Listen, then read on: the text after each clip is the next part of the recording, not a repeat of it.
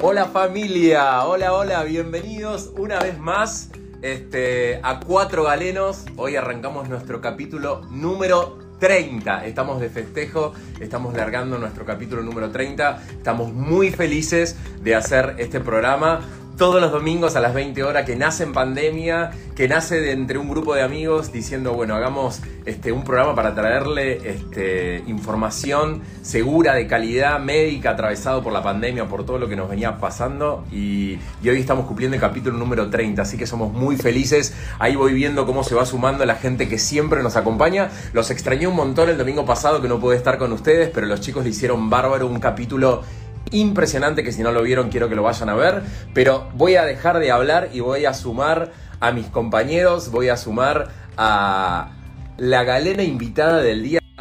Todo, todo, todo, todo. Melissa Pereira de Gineco Online, tenemos el placer de tenerla a ella hoy. Lucky, Dieguito, estamos acá. Buenas, buenas, ¿cómo andan? ¿Cómo está toda la gente? ¿Cómo andan? ¿Todo bien? Bien, ¿todo bien? ¿Ustedes bien? Bien, súper. Barro. Bienvenida, Meli. Hola, chicos. Un ¿Cómo placer. va? ¿Cómo va? No, un placer tenerte a vos acá y más hoy que es el capítulo número 30 de Cuatro Galenos, así que estamos de festejo. Lo mejor que nos podía pasar era tenerte a vos acá de invitada y poder exprimirte al máximo, porque nos venían pidiendo, nos venían pidiendo que esté Gineco Online, que esté Gineco Online. Bueno, acá está Gineco Online. Acá estamos, gracias. Mega. No, gracias a vos por haber aceptado estar con nosotros, estamos muy contentos. Eh, lo venía diciendo al principio, esto arrancó como un, este, nada, un vivo entre amigos y bueno. Como un loco. a- un loco. a trabajar, a trabajar y hoy estamos cumpliendo el capítulo número 30. Tenemos gente que nos acompaña como Farmacia Superi y un montón de producción atrás, así que estamos re, re, re contentos de llegar este, a este logro, a esta temporada que estamos haciendo este año que este, falta poquito para que termine, pero con todo como siempre, así que estamos muy felices. Bueno, muchísimas, la verdad, gracias por la invitación y para mí es un honor y un placer. eh, que, eh, o sea, es un trabajo eh, que ustedes hacen, así que la verdad que muchísimas gracias por la invitación. No, a vos, pa, a vos por estar acá, así que Además, Meli, vamos a decir, porque hoy vamos a dedicar todo el programa a la ginecología y demás. Meli está nom- nominada a Influencer del Año por Ciudad Ajá. Magazine y Sí. viene ahí peleándole a Santi Maratea, con Sí. lo cual es súper, Es súper que es, bueno, obviamente Santi lidera las colectas nacionales e internacionales, pero la verdad que un colega, una colega profesional desde la ginecología hoy sea una de las personas más cliqueadas y que más genere opinión e influencia, digamos, es- me parece que es muy importante. Creo que en estos últimos dos años, sobre todo eh, con el- la llegada que tuvimos a través de la pandemia, que Sí. hoy este programa eh, que está hecho por, por colegas del equipo de salud, que hoy Meli, que es una marca registrada, que trajo la ginecología a un montón de lugares, creo que nos tiene que hacer un poco de ruido y decir, wow, qué loco que la influencer del año, una de las más cliqueadas, es una gine- médica ginecóloga. Genial. ¿Entiendes? bueno, O un sea, poco, un eh, poco, pasó. Eso sí, iba, iba, iba después a hablarlo con ella, eh, porque creo que desde la comunidad médica, y más siendo una profesional de la salud, eh, digamos, contar con una red social que casi está llegando al millón de seguidores, como escucharon, casi llega al millón de seguidores, y que esté nominada a un premio por ser la más cliqueada, habla de la necesidad que existe hoy en la sociedad de tener referentes en salud, eh, Meli en el área de ginecología, mujeres que la siguen, hombres que también la deben seguir para, para aprender sobre las mujeres. Eh, y me parece que es sumamente importante poderle transmitir esto a la gente, ¿no? Que existen cuentas hoy en todas las redes sociales. Somos nosotros, es Melissa y casi todas las personas que fueron pasando por este programa en los 30 capítulos, que son referentes y que un poco es el espíritu de Cuatro Galenos, traerles a ustedes esos referentes eh, de comunicación, de comunicación médica, que valen la pena seguir y que vale la pena escuchar. Así que creo que es sumamente importante contar con Meli acá en el programa porque también a nosotros nos hace bien saber que eh, una persona como ella, que tiene casi un millón de seguidores, confía en estar en este grupo este, para venir a traer su conocimiento y para charlar con nosotros. Así que vuelvo a repetir, gracias por estar acá, pero vamos a meternos de todo, de lleno con el programa. y lo primero que quiero comentar y arrancar, y vamos a charlar entre todos, ayer se conmemoró la número 30, igual que este programa, Marcha 30. Es la, el año del 30, hay que jugar 30. Parece que estuviera eh, armado, pero no, ayer se conmemoraron los 30 años de la marcha eh, del orgullo LGTBI así que la verdad que, que fue una marcha multitudinaria, me sentí este, rodeado de cualquier cantidad de gente. Estuvo Lucas ahí conmigo, que, nos saludamos. Faltaba, dijimos, nos encontramos y dijimos, ¿dónde está Diego? ¿Dónde está Diego? ¿Dónde está en algún momento Diego va a aparecer caminando por ahí. Con un dron, que baja con un dron. Este, pero no te encontramos. Pero claro, Diego iba, a estar marcando un dron por el aire, que seguramente este, lo, lo, lo debería estar haciendo. Pero nada, fue una marcha multitudinaria, una marcha llena de amor, de cariño, de festejo, de alegría. Este, algunas perlas suma, sumamente interesantes, encontrarse con, una, eh, una persona en una carroza, una, una señora que ahora no me acuerdo el nombre, este, creo que Cachita o algo así, que eh, trataba de visibilizar las, las infancias, perdón, las eh, ancianidad lésbica, como que era presente y estaba ahí, y todo el amor que le dieron a ella las más de 800.000 personas que recorrieron toda Avenida de Mayo la ciudad del Congreso. Un montón, un montón. Y, donde, donde hubo mucha variabilidad, había gente que obviamente que necesita eh, celebrar, hay mucha gente que encuentra un espacio, eh, como le debe suceder con Mary también, un espacio donde se sienten seguros, seguras, donde dejan de tener miedo, donde pueden expresar quiénes son, donde fueron a reclamar eh, de, personas que desaparecen, dónde está Tehuel, fue una de las cosas que más se, escuchó también. Eh, la posibilidad de, expresarse y bueno, de, celebrar y de reclamar un montón de derechos. 30 años, la verdad que uno, a mí, en mi caso, es la primera vez que llego y me pregunté por qué no lo hice previamente. Alguna vez puede haber sentido que tal vez no me sentía que tenía que estar ahí, pero bueno, la verdad que dije, ¿por qué no tengo que estar? Y, y yo estuve acompañado por un equipo que es hermoso de Fundación Igualdad y, ver cómo ellos, de qué manera se laburan y todos estos derechos, estos privilegios que tenemos hoy en día, de que podemos estar una hora hablando de un montón de cosas, eh, vienen de un laburo de historia de mucha gente que estuvo detrás. Así que hoy somos parte de ese cambio y bueno, no voy a dejar de estar y de sumarme. Y en eso quería sumar algo también, Die, que estuvo genial, porque ayer la vi que estuvo Gabriela Mancilla. Está en cartelera una película que se llama Yo Nena, Yo Princesa, Gracias, y, Iván. Y fue la película más vista del cine nacional en esta semana, pero necesita que la vayamos a ver y la, la banquemos, porque la mirada que tiene tan delicada y tan bien creada desde el punto de vista cinematográfico, no sé si ustedes la fueron a ver ya, si no se las recomiendo, creo que va a ser una de culto, creo que esta semana la tienen que ir a ver y la van a pasar en todos ah, lados. Ah, esta semana voy a ir y le contamos a la gente de que estamos ahí con tratativas para ver si la semana que viene o por ahí la otra podemos tener un capítulo especial este, de esta película con, con uno de los actores y vamos a tratar de traer por ahí a alguien que, que, siempre dé la mirada médica, porque esto tiene que estar acompañado por eh, pediatras que acompañen eh, a estos niños que no se sienten en el cuerpo que nacieron. Así que es sumamente importante tener la mirada médica de, acompañamiento. Pediatras, hay pediatras que se especializan en esto, en género. Así que es sumamente importante poder traerle a ustedes esto también, que es información. Y, los invitamos a todos a ir a ver esta película. Exactamente iba a ser, era lo próximo que iba a decir. Sí, todo el equipo, viste, ya tuvimos a Celina Esteban, la primera enfermera en ser jefa de residentes eh, del Hospital Santoyani. La verdad que, que, el compromiso tiene que ser global, lineal, transversal, interseccional, que atraviese todo. Y en esta película puntualmente están muy, muy, muy marcados los estereotipos que venimos que se vienen que se vienen marcando, pero están muy marcados desde el pediatra que la escucha, de la pediatra que no la escucha, desde los psicólogos que escuchan, las psicólogas que no escuchan, y bueno, como siempre se encuentran espacios de reflexión y espacios que son bueno, como le debe suceder a Meli, espacios donde la gente quiere ser escuchada. O sea, ya no quieren que le bajes una recetita y una listita de hasta dos óvulos y, y volver en dos meses. No, quieren que las escuche, ¿no? Exacto. Y en lo que es ginecología, eh, hay muchos casos donde, por ejemplo, eh, las mujeres que tienen relaciones sexuales con mujeres eh, que eso es, como un trabajo diario que hacemos, que en su momento quizás iban al ginecólogo y decían, bueno, tenés sexo con mujeres, entonces no hay papá Nicolau, no hay, directamente no había examen físico, ¿no? Eh, con esa idea de, las relaciones sexuales con penetración. Eh, esa relación sexual heterosexual que merece un control ginecológico y visibilizar que las mujeres que tienen sexo con mujeres también tienen que tener el mismo control que tenemos todas, que los riesgos de infecciones de transmisión sexual están, esa lucha del, preservativo femenino, del campo de látex. Ayer había, ayer había una, una chica en una de las carrozas que su cartel era exigía, hubo, hubo como muchas, eh, muchos pedidos de índole médica, que siempre es lindo ver, y, había una chica que tenía un cartel que decía eh, preservativo para las vulvas Exacto.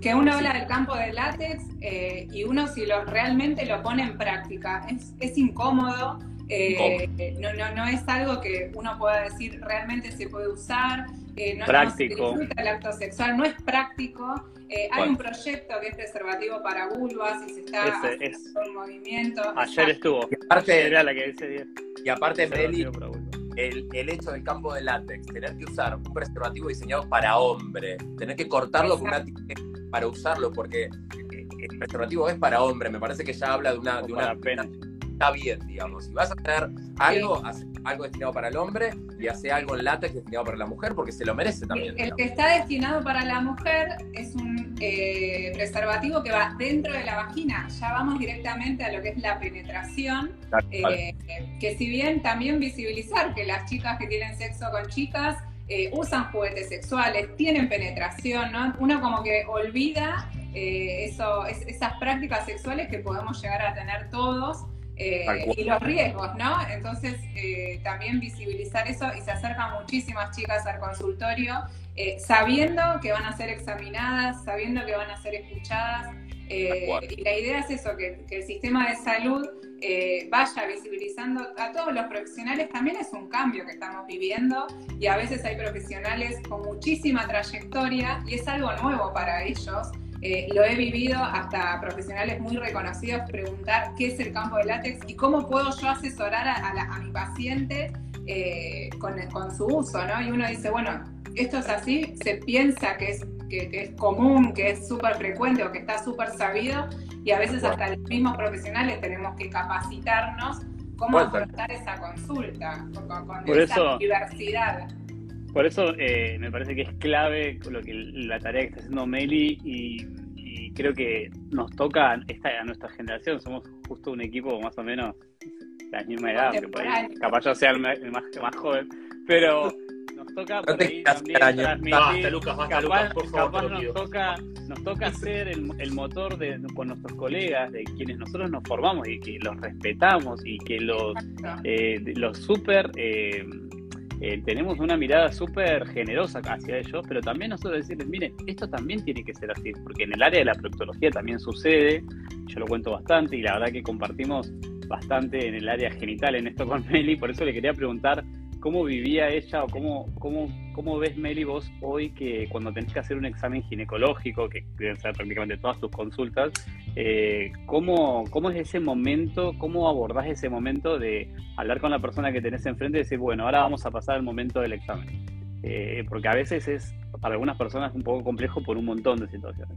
Sí, en mi situación a veces eh, yo siento que soy bastante... Es, creé un, creé un espacio donde las personas se acercan eh, habiendo tenido o malas experiencias o ninguna experiencia y ya con una edad donde uno quizás hasta pensaría que ya tuvo su consulta ginecológica. Y esto es a raíz de las barreras ¿no? que, que se crean a nivel social, cultural, educativo, miedos. Eh, y siempre abordar desde la historia, ¿no? Yo me siento y estoy un rato conversando porque uno no tiene que estar por sabido, por sentado ciertas eh, historias, prácticas sexuales. Se acercan chicas que no han iniciado relaciones sexuales y por vergüenza no lo dicen porque sienten que hay una edad determinada para iniciarlas y si no las iniciaron piensan que tienen un problema. Eh, o aquellas mujeres que no tienen relaciones sexuales con, con varones las tienen con mujeres, no han tenido penetración, terror al examen ginecológico porque piensan que se les va a colocar un espéculo. Eh, yo les muestro que eh, al menos yo trato de equiparme con todos los tipos de espéculos que existen. Hay espéculos que se llaman virginales, que son muy chiquititos, que nos permiten separar las paredes de la vagina, aún si no han tenido relaciones sexuales, para lo que es infanto juvenil y para aquellas mujeres que no han tenido penetración, no se colocan tampones, no usan copita. Eh, terrible, terrible que se llamen virginales igual, ¿no? Exacto, yo trato de mostrar que es el más pequeño, pero la palabra ya, cuando uno los compra, es decir, necesito espéculos virginales. Eh, ya la estructura es difícil eh, y, el abordaje a, las pacientes necesita tiempo. Hay una barrera a nivel eh, sistema de salud que a veces no todos los profesionales la tienen. Eh, yo ya es como una responsabilidad que tengo ofrecer consultas de media hora, 45 minutos, porque cuando se acercan es porque lo necesitan. yo a veces siento hasta que tengo que hacer, no sé, alguna carrera en psicología o, en el abordaje de, esa persona, porque es difícil como no, profesional en la salud. Ahora, estoy haciendo un curso de eh, medicina de estilo de vida porque creo que es importante poder este, trabajar esto y una de las cosas que recomiendan es el coaching, es porque necesitamos de alguna manera eh, ayudar a la los procesos en, vencer miedos, en vencer barreras, en, acompañar cambios, en tomar decisiones. Creo que el consultorio médico, desde la especialidad que sea, se ha vuelto un lugar de, confidencialidad. La gente va a contar sus problemas, la, gente va a contar qué le pasa y a veces eh, el síntoma que lo trae a la consulta es, viene atado a otra cosa que es lo que desencadena. Entonces, creo que como profesionales de la salud tenemos que empezar a darnos cuenta de que eh, digamos, empecemos a tratar a las personas como un todo y no como, viste, cosas separadas y sueltas. Creo que es una de las cosas más importantes que estamos empezando a darnos cuenta eh, ahora, en este último tiempo, ¿no? es quitar el automatismo del protocolo. Los protocolos existen, hay que cumplirlos y gracias a Dios que los tenemos y cada vez avanzamos muchísimo más. Pero también está el leer entre líneas y a veces uno llega a la conclusión de la consulta casi al final, donde dice, ahora entendí el motivo de la consulta primera apenas se sentó, después de un diálogo, después del, examen físico, después quizás de la reacción a ese examen físico. Eh, es, un mundo donde quizás ahora se está eh, tratando de, abrir atención ¿no? de, esa persona integral. Es complejo, eh, consume también mucha energía. Yo a veces digo que termino el día eh, como, con, una, como agotada, ¿no? Siento que la pila hemos, hemos tenido hemos tenido una charla eh, a tras bambalinas un día con Lucas y Dieguito y decíamos exactamente esto, que demanda mucha energía y uno termina como muy cansado. Es, es, placentero, no es que uno se queja, pero hay mucha demanda de uno para estar escuchando al otro y interpelarlo y que se sienta, lo más importante es que se sienta escuchado y que se sienta comprendido, ¿viste? Entonces uno tiene que siempre mantener una actitud de escucha. Esto a veces... Este, esta semana... Esta semana yo también tuve como un masazo y lo, cuento bastante también en las redes porque debe pasar casi también muy seguro Meli. Eh, veo muchas situaciones que a veces tienen que ver con la violencia, con el abuso. Entonces, eh, una de las claves que dijo recién Meli es la escucha. Los pacientes vienen al consultorio porque quieren ser escuchados por ahí su síntoma o, su patología o lo que quiere tratar o lo que quiere conocer, cuando lo termina desmenuzando es algo que, es fácilmente aplicable, pero quieren ser escuchados. Hay veces que tenemos la cantidad de tiempo porque el sistema de salud lo permite y hay veces que nos lleva por delante. Pero esto que comenta Diego es algo muy importante para que como colegas, porque este es un equipo de colegas, podamos tener una formación en salud mental y tengamos un lugar donde nosotros también podamos hacer eh, nuestras descargas, donde podamos tener nuestro esto que estamos haciendo ahora, esto existe el desgaste de empatía, lo vimos, está eh, es importante que lo hablemos con los equipos de salud mental, porque lógicamente que uno absorbe, absorbe, absorbe, y esta semana me lo decía Mariana Kerr, que es una de las médicas con las cuales trabajo, hay herramientas desde, el, desde la psicología para que vos puedas trabajar en forma empática, pero no todas esas balas te atraviesen porque si no terminás el día hay, hay, algo que aportar yo. Sí, Dieguito, ibas a hablar. No, no, que, me parece que nosotros, casualmente los cuatro, compartimos muchas cosas. De hecho, con Melina comparto apellido, Pereira, pero creo que no tenemos nada que ver, salvo que nos o algo por ahí. Quizás somos primos lejanos. Tal cual, Pereira con Y, encima los dos. Pero, Diego no heredó ojos, igual Dieguito, tal cual. Dieguito con Diego Martínez con la parte de neurocirugía, ¿no? Los, los partes médicos que tiene que dar a los pacientes. yo con la parte de terapia intensiva, que generalmente mi relación es mucho con la familia. Ahora, ustedes dos, Lucas y Meli, eh, trabajan con algo de mucha vulnerabilidad. Me parece que traspolemos esta situación, ¿no? De sentar, de acostar a una paciente, ya la posición ginecológica, ¿no? estar en bolas en un consultorio, abierto de gambas, y, una palabra, yo, lo leí en un posteo de esto, ¿no? Una palabra puede cambiar todo, ¿no? Para un futuro y te puede marcar. Entonces, qué importante es en el trabajo de los profesionales de la salud, sobre todo en Lucas, que trabaja con coloproctología, en Meli, que trabaja con, con ginecología, cómo manejar, ¿no? El tacto que tenemos que tener nosotros, quizás eso que a veces no nos enseñan mucho en la facultad o en la residencia, y van cada uno también, ¿no? Pero me parece que deberíamos, como decía Diego, eh, tener un coach de alguna manera y, entrenamiento nosotros de cómo manejar a estos pacientes, porque es algo muy delicado y es algo muy vulnerable, ¿no? Los pacientes están en una situación muy vulnerable de estar en bolas, literal, con las gambas abiertas y revisando sus partes, ¿no? Me parece que estado más vulnerable del ser humano no puede haber y me parece que ustedes manejan eso, ese, termómetro ahí lo manejan perfecto y contarme, Mel, si tienes alguna experiencia con eso, de cómo manejar el tacto, cómo, cómo haces para manejar el día a día con eso con tus pacientes. Y yo intento que primero que se sientan cómodas, eh, mismo mi red social la uso mucho, eh, yo a veces no pongo información de papers, por ejemplo.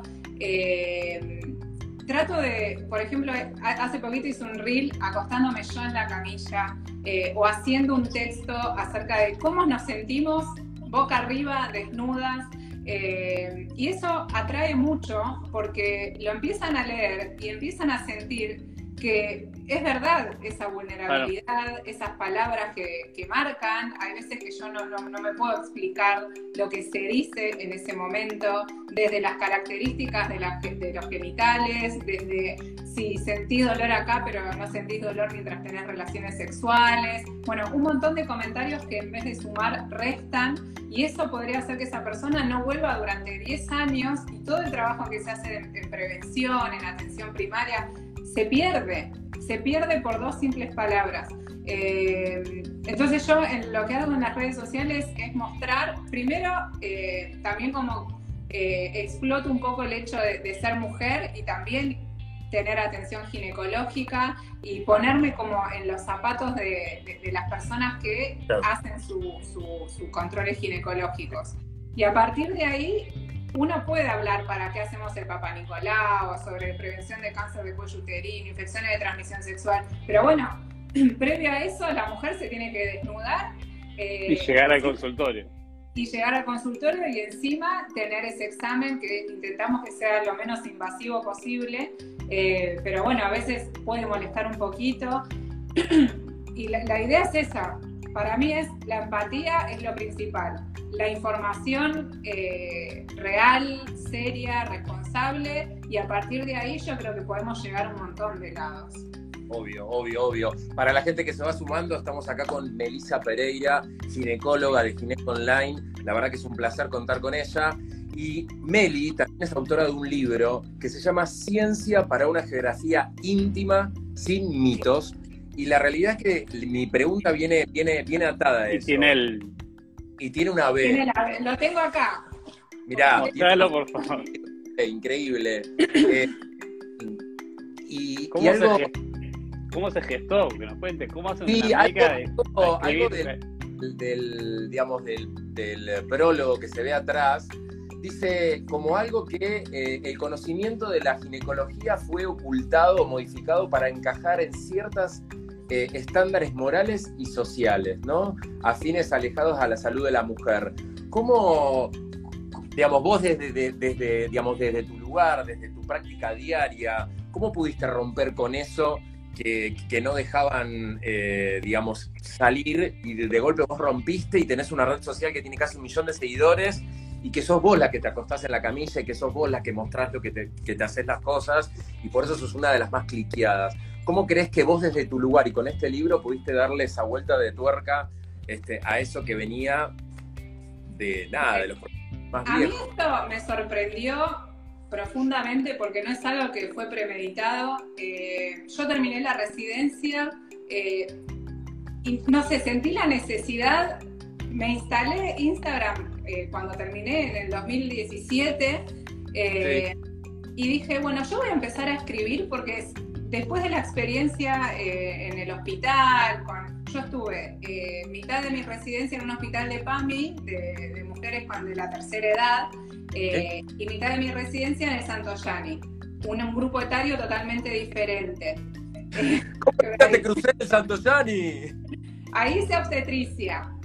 Y, después todo lo que era gineco en, el, en la unidad asistencial César Milstein eran dos escenarios totalmente diferentes, pero que coincidían en la desinformación, en los tabúes, eh, en la falta de acceso a un montón de situaciones de información. Eh, y yo dije, esto hay algo en lo que estamos errando los profesionales de la salud, eh, que es, no podemos pretender que las personas asistan al control o tengan cierta información o se cuiden de cierta forma si no lo saben. Nosotros estamos estudiando todo el tiempo, estamos en contacto todo el tiempo con las patologías, con las enfermedades, pero uno escuchaba cómo esta persona vino a esta altura eh, con este grado de la enfermedad, pero si esa persona no lo sabía o tenía miedo de consultar, así sea un cáncer de mama avanzado, ulcerado, uno se decía, ¿cómo pudo estar esta mujer con el corpinito pegado eh, por la ulceración y la secreción que tenía y no consultar antes. A ver, la historia. Era una persona que estaba cuidando a su esposo y dejó de lado totalmente su salud. Es una persona que no se miraba directamente las mamas, que quizás tampoco permitía que sus hijos, que estaban quizás a su cuidado, eh, la vieran sus partes íntimas. Ahí ya tenemos un grupo y una situación cultural, educativa y social enorme y después tenía las guardias eh, obstétricas, eh, de embarazos no planificados, de infecciones de transmisión sexual, de abusos, de violación, eh, de, chicas que consultaban continuamente, quizás a las 2 de la mañana, y buscaban hasta quedar internadas y en una situación pudimos llegar a la conclusión de que esa chica era abusada en el lugar donde trabajaba y tenía que dormir y su única escapatoria era ir y decir que se sentía mal y pedir por favor que la dejen en observación hasta el otro día. Temas muy complejos donde yo decía, acá tenemos que hacer algo.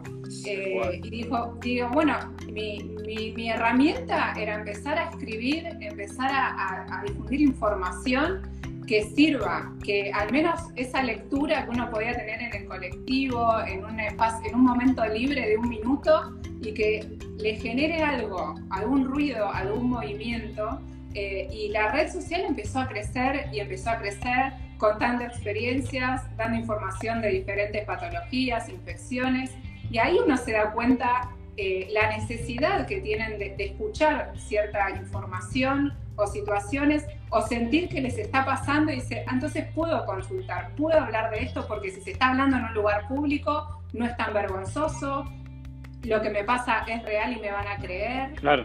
Es súper complejo. Tengo que estar consciente gente hoy, este, yo creo que la mayoría de la población mundial utiliza redes sociales y hoy la gente elige informarse a través de las redes sociales. Entonces, a todos los profesionales de la salud que nos están viendo del otro lado, no piense que la red social es banal, que la red social no sirve para nada. La red social hoy la gente la utiliza para informarse. La gente no para saber qué hacemos. La gente, hay gente que nos sigue a nosotros tres, inclusive a vos, para venir y ver este programa los domingos a las 20 horas, porque tenemos gente que todos los domingos está acá presente porque viene a escuchar, sabe que nosotros le vamos a hablar de algo que por ahí le puede llegar a interesar. Entonces, seamos conscientes, todos los profesionales de la salud, todas las áreas, enfermería, kinesio, nutrición, todas, bueno, nutrición es un boom, digamos, también de, niveles de seguidores, hay cuentas como y además de a quién siguen, porque esta semana me escribió también una persona, por ejemplo, tratando de participar de una encuesta, una entrevista que era coach nutricional.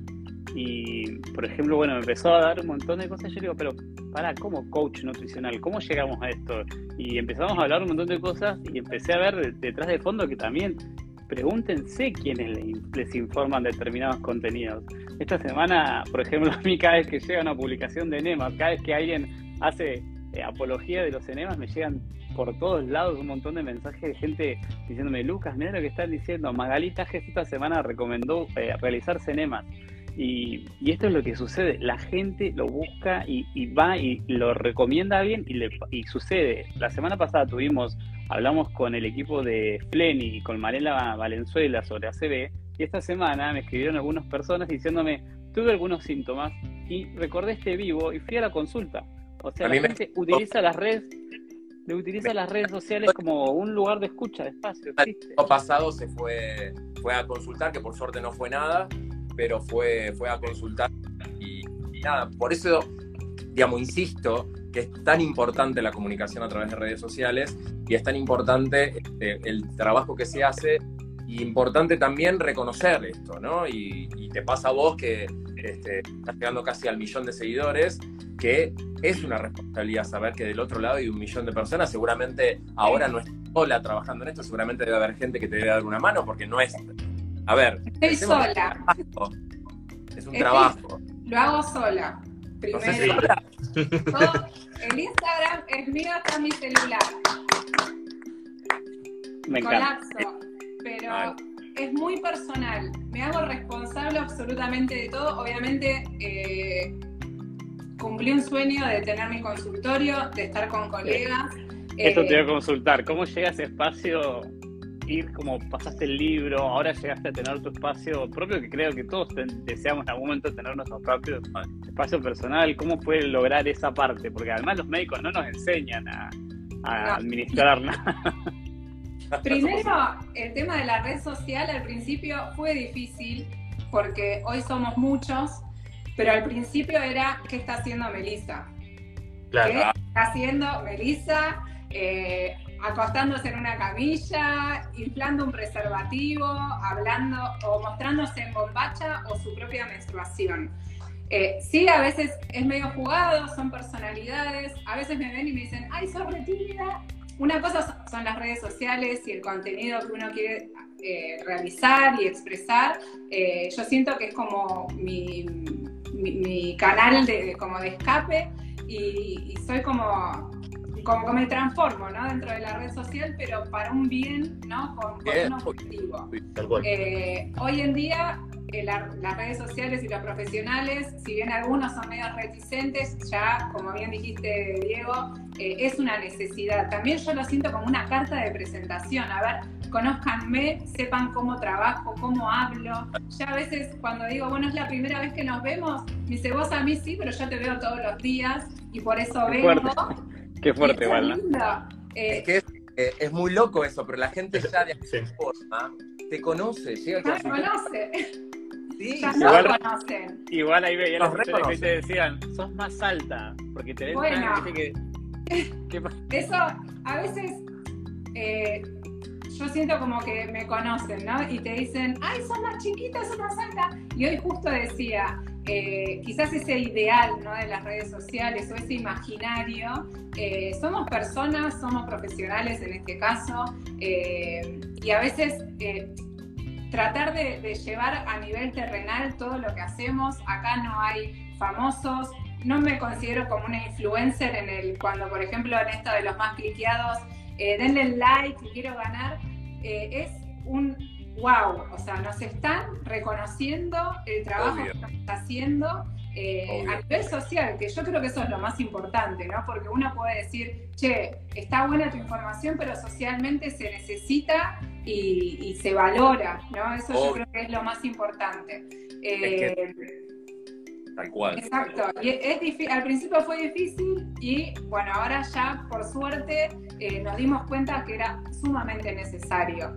Eh, sí. te, hago, te, hago, una pregunta. Vos eh, tenés experiencia en el, en, el, en, el, en el, día a día, en la consulta.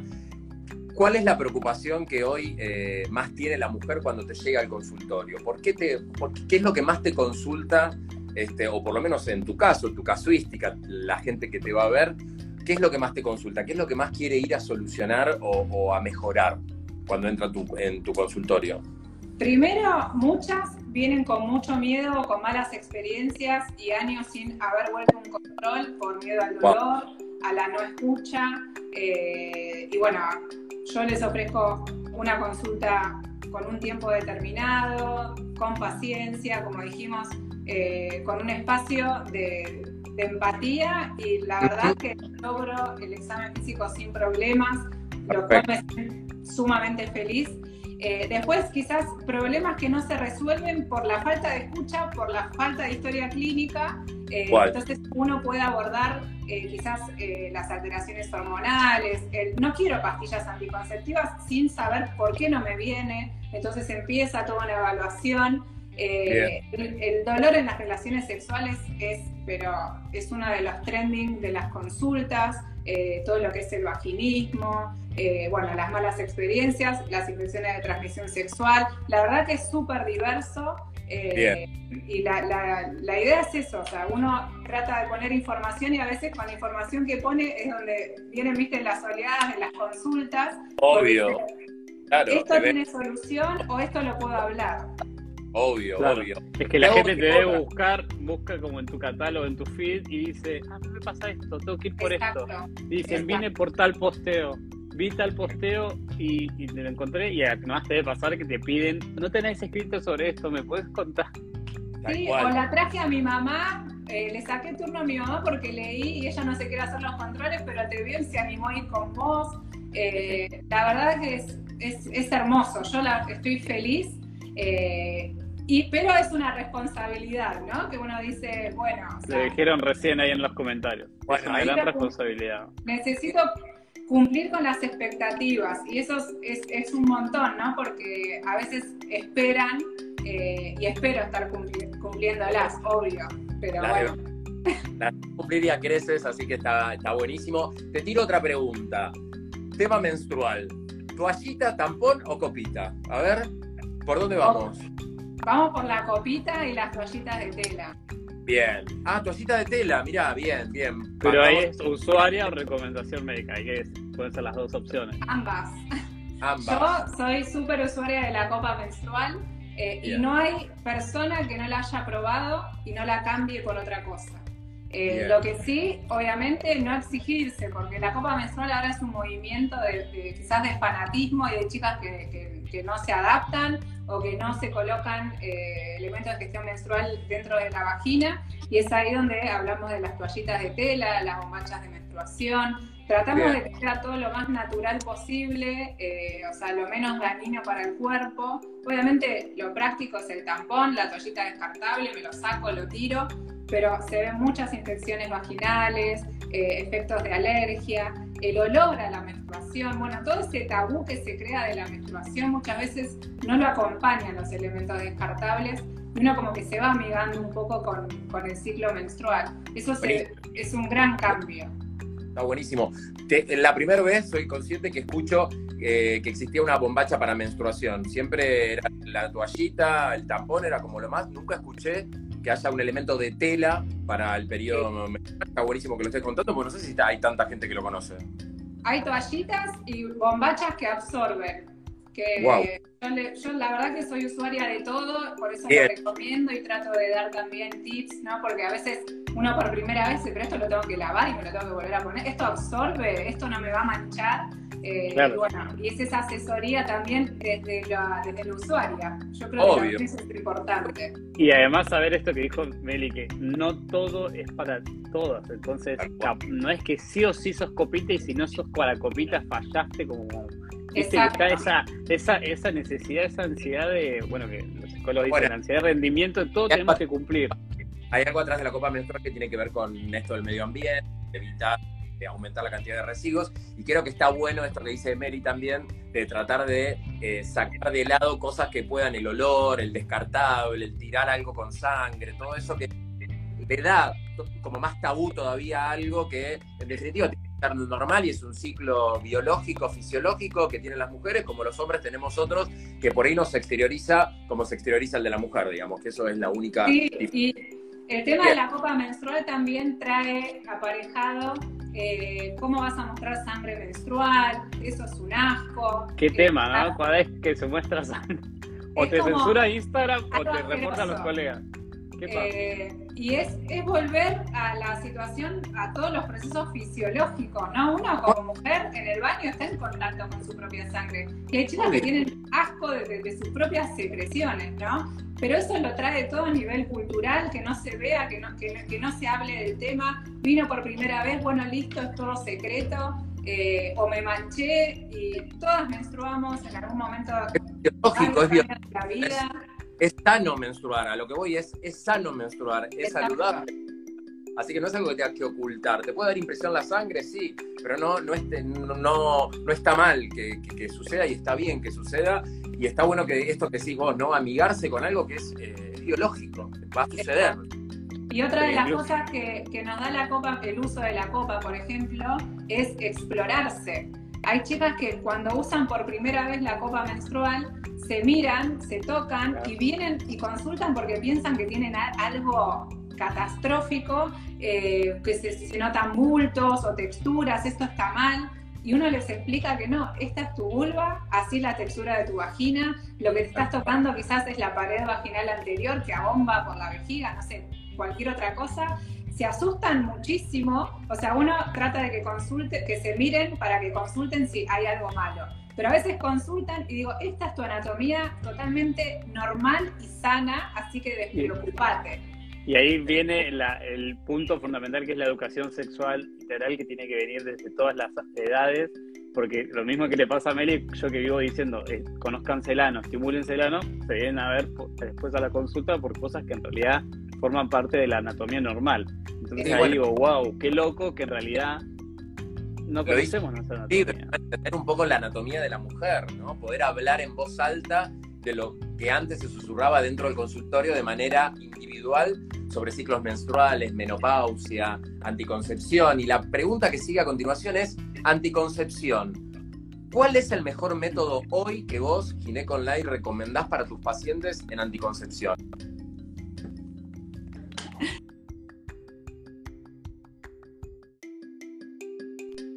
Bien. Frisó Diego. Diego quedó frisado. Ah. Diego quedó, frisado. Ahí está, ahí está. Ahí volvió Diego, volvió Diego. Es, es una técnica que tenemos, Meli, cuando que.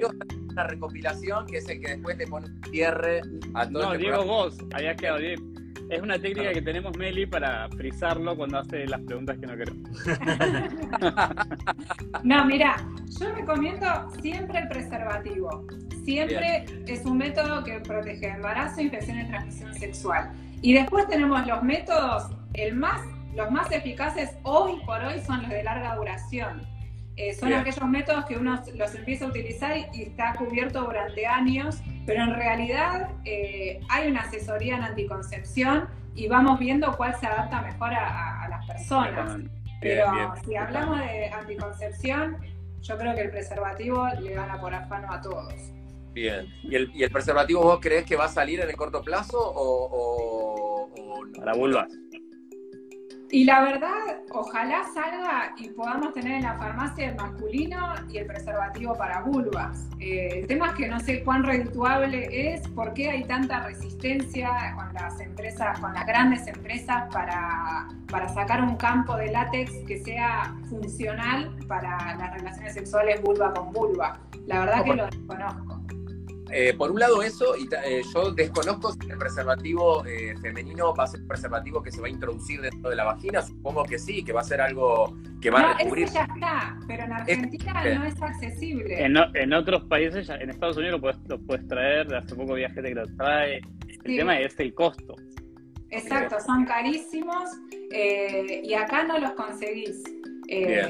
Entonces tenés vos una farmacia y tenés solo preservativos masculinos. Ah, aparte de las chicas lo comprarían, digamos. Entonces hay, hay un mercado, hay una oferta, porque hay una demanda, ¿por qué no está la oferta, digamos? A ver, chicos, a veces la mujer se enfrenta también al, al hombre que no quiere usar preservativo y se genera una especie de violencia este, hacia, la, hacia la mujer que por ahí dice, no, che, ponételo porque quiero evitarme una enfermedad de transmisión sexual, quiero evitar un embarazo. El hombre que no, que me molesta, que me la baja, que no puedo, que me incomoda, que me raspa.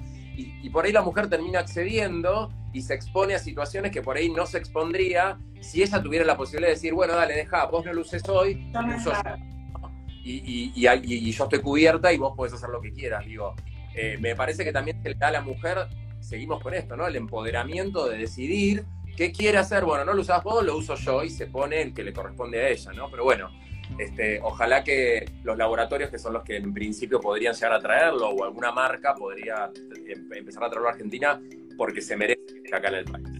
Em, y, vamos, tenemos, eh, no, esta semana tuvimos la operación de la ah, vicepresidenta, una esterectomía, una esterectomía, y creo que enseguida los teléfonos de Meli deben sonar, porque ¿Puedo decir algo? No acepté ninguna llamada. No aceptaste llamada pero deberían haberte aceptado, porque vi varias notas, por ejemplo, que hablaban de que la vicepresidenta se operó de una cirugía de su órgano reproductor. El útero es el órgano reproductor, entonces todavía siguen existiendo esas cosas. Pero recién cuando Diego hablaba de menstruación, que cuánta gente que todavía sigue diciendo se indispuso. ¿Qué pasa, con estas cosas que son de lenguaje y de semántica, pero que a la vez tienen tanta correlación con lo que le pasa a la gente? ¿Cómo, ¿Cuál es tu rol ahí? Mira, no, o sea, recibí un montón de llamadas, no acepté ninguna primero. Sí, me imagino. Porque está en los medios lo que es la desinformación o quizás el recorte de, información ante uno que desconoce totalmente la patología y por qué se, realizó no esa cirugía. yo creo que es un secreto de Estado. Eh, sí, esos términos de eh, órgano reproductor o estoy indispuesta, Mismo yo hice un posteo de lo único que tengo para decir de la histerectomía es no decir me vaciaron, ¿no? Hay mucha carga emocional y personal a aquellas mujeres que les sacan el útero eh, y la vacían, ¿no? Entonces, listo, o sea, quedé como un frasco totalmente vacío, no, sirvo para nada. Meli, el concepto de que si la vacían deja de ser mujer, digamos, es, es impresionante eh, cómo culturalmente nos atan cosas que, no, a la mujer que no puede procrear ya no es mujer, déjala ahí porque ya no sirve. Es increíble eh, que, todavía hoy este, siga, siga siendo tan ruidoso eso, ¿entendés? Y, mal explicado. Es, es, increíble.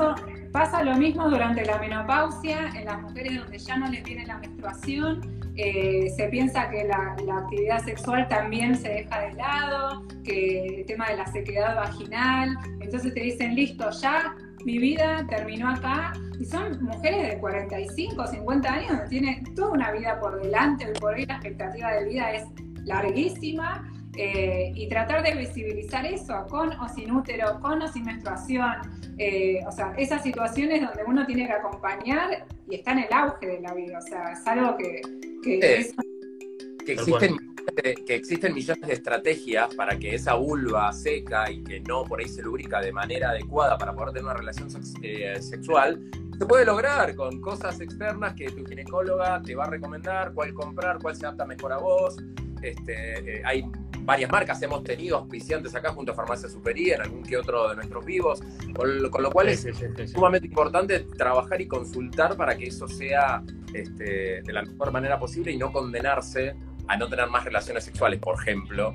Este, sí, pero es, naturalizar los procesos fisiológicos, en este caso de la mujer, de los momentos que pasa, lo mismo eh, de posparto, en el puerperio, son situaciones donde eh, la famosa cuarentena, eh, son un montón de situaciones donde uno dice, o sea, tranquilicémonos, esto es natural y acompañémoslo.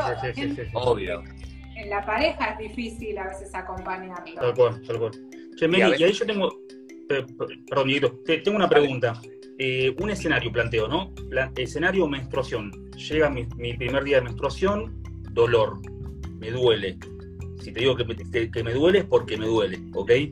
¿Y qué, qué recomendación le darías a las mujeres que están mirando nuestro vivo ahora con respecto al dolor? O sea, ¿qué pauta alarma deberían tomar? Porque cada una, viste, tiene como distintos tipos umbrales del dolor, pero ¿ante qué pauta alarma tengo que estar atentos como para ir a una consulta o algo por el estilo? Bueno, yo siempre les digo que la menstruación es un proceso inflamatorio, ¿no? Una molestia podemos llegar a sentir, podemos sentir que estamos menstruando, pero el dolor para mí no me sirve del 1 al 10 como porque bien dijiste, cada uno tiene su umbral del dolor. Al principio lo tratamos de manejar con analgésicos comunes, ¿no? El ibuprofeno, paracetamol, alguna buscapina, algún antiespasmódico. Eh, y vamos, yo siempre les digo, vamos a ir paso por paso me tomo un antiinflamatorio, el dolor no se me va, tenemos que pasar a otro escalón, a empezar a investigar si ese dolor no se da por esa patología, lo que nosotros llamamos endometriosis, es una patología benigna pero crónica y que avanza con el tiempo. Entonces esos dolores no hay que subestimarlos, hay estudios para pedir. Obviamente, cuando vienen durante muchos años con una historia clínica, nos vamos dando cuenta y quizás no se van con un analgésico y se van con una evaluación un poco más eh, minuciosa y para poder llegar a un diagnóstico. Pero el o sea, la menstruación no tiene que doler de forma tal que a mí me afecte mi vida diaria, que no me deje ir a la escuela, que no me deje ir a trabajar. Eh, entonces, así sea un día, dos, y menos que menos, si me, me duele todo el tiempo, o que a medida que va pasando los años cada vez me duele más. O sea, la menstruación no tiene que doler.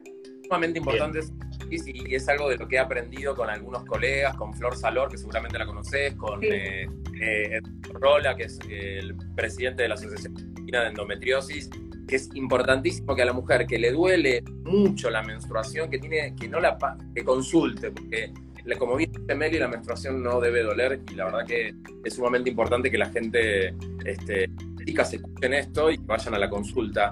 Otra, otra, otra cosa que te quería preguntar, Meli, primero quiero contarles de que no puedo hacer entrar a Lucas nuevamente porque eh, se me tildó la pantalla del Instagram. En este momento está tildada. Sigue el vivo, pero está tildado. No puedo hacer nada. Toco los botones y no pasa nada. Así que perdón, Lucas. Este, escribí que vamos a estar ahí con vos ahí atrás.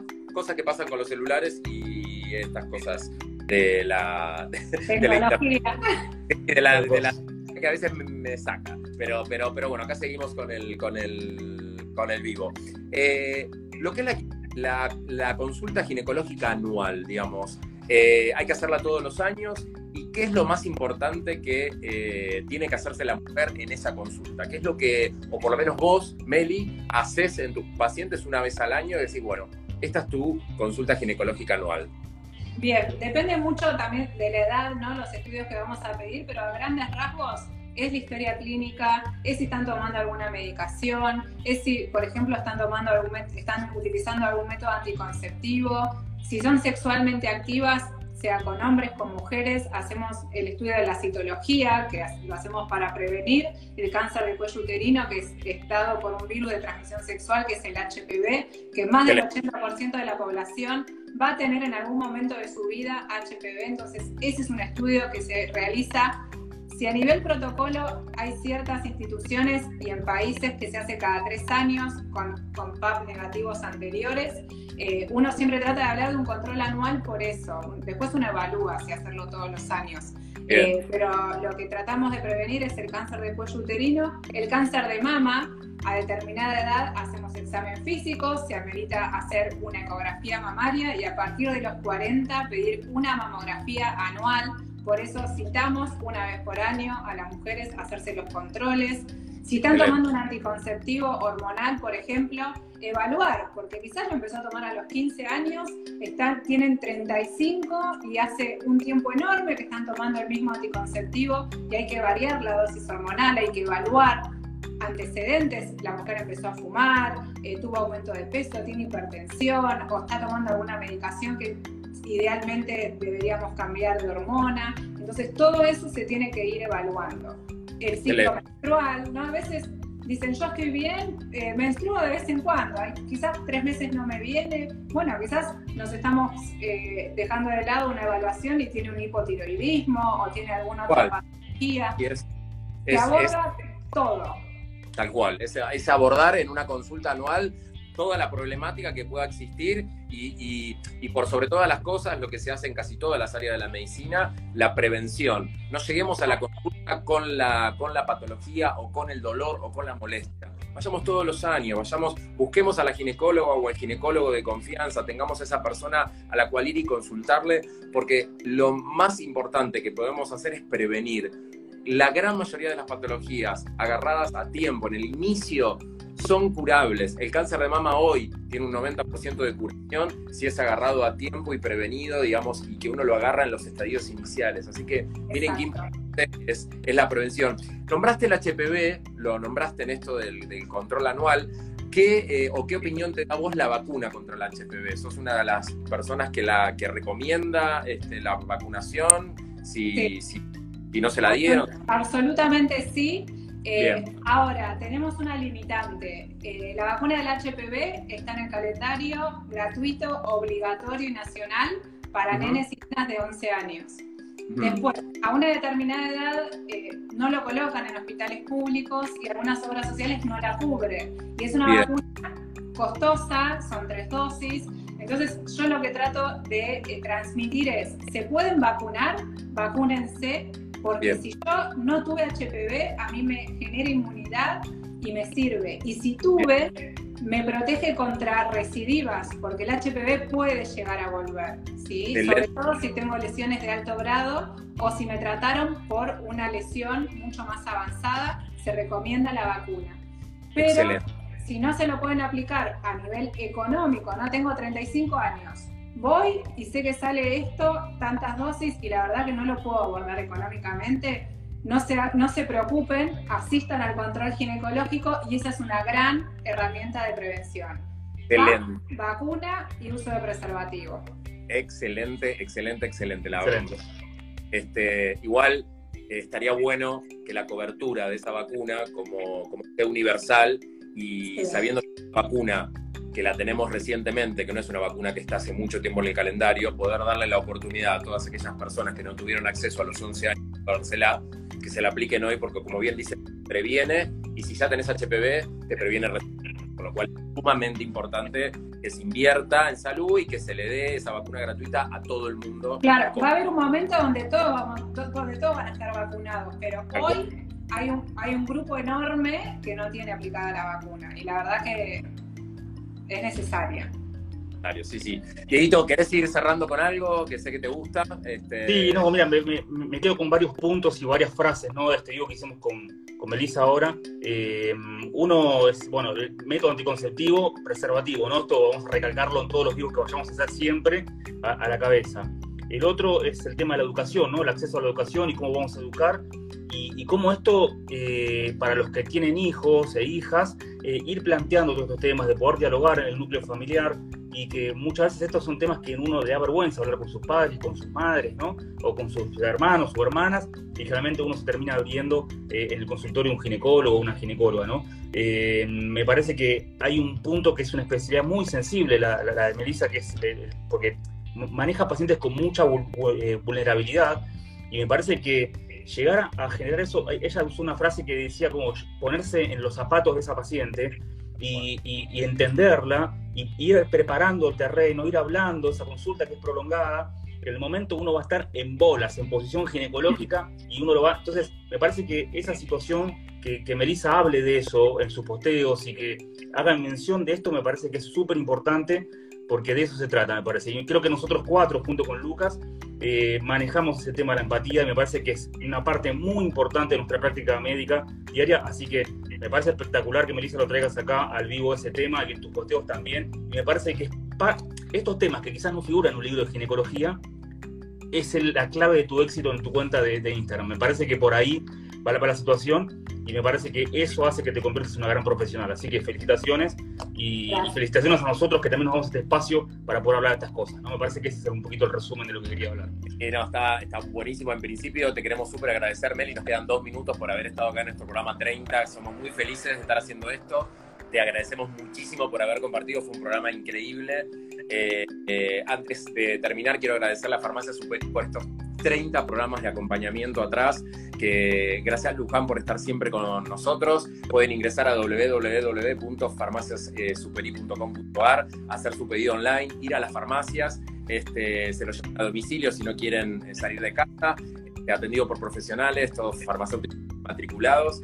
Así que gracias Farmacia Superi por confiar en este proyecto y acompañarnos. Sepan que este proyecto, Cuatro Galeras, multiplataforma. Hoy el vivo es Instagram, mañana sale publicado en nuestro canal de YouTube, va a estar en Spotify también en la semana. Y recuerden el canal de Telegram que nos puede seguir Cuatro Galenos, donde vamos a pasarle eh, noticias con los videos que van saliendo, los clips, para que puedan ir mirando cuando quieran este, los pequeños avances o el capítulo entero en cualquier lugar. Meli, gracias por estar acá en este programa 30 que haces. Espero que ganes ese cliqueados, esos más No creo, pero para mí ya, ya es un honor estar ahí. obvio. Este reconocimiento. Y es un honor médica, que empiecen a reconocer a los médicos como los más cliqueados porque la gente busca información médica de calidad. Melissa es una, así que si gente que nos sigue no la conoce, vayan a cliquearla, vayan a seguirla, vayan a darle ese clic que necesita para, para ganar ese premio porque se lo merece. Chicos, gracias. Está del lado atrás. Gracias por estos 30 programas, gracias por acompañarnos siempre. Nos vemos el domingo que viene en otro cuatro galenos de lujo. Gracias, nos vemos. Chao, chicos. Meli, gracias. Buen fin de. Chao, chao. Gracias. bien. Bueno, voy a seguir hasta que se termine solo. Porque se te olvida. No hacer nada. Supongo que se apagará solo esto. A ver, Supongo que sí. No. Chao. Adiós.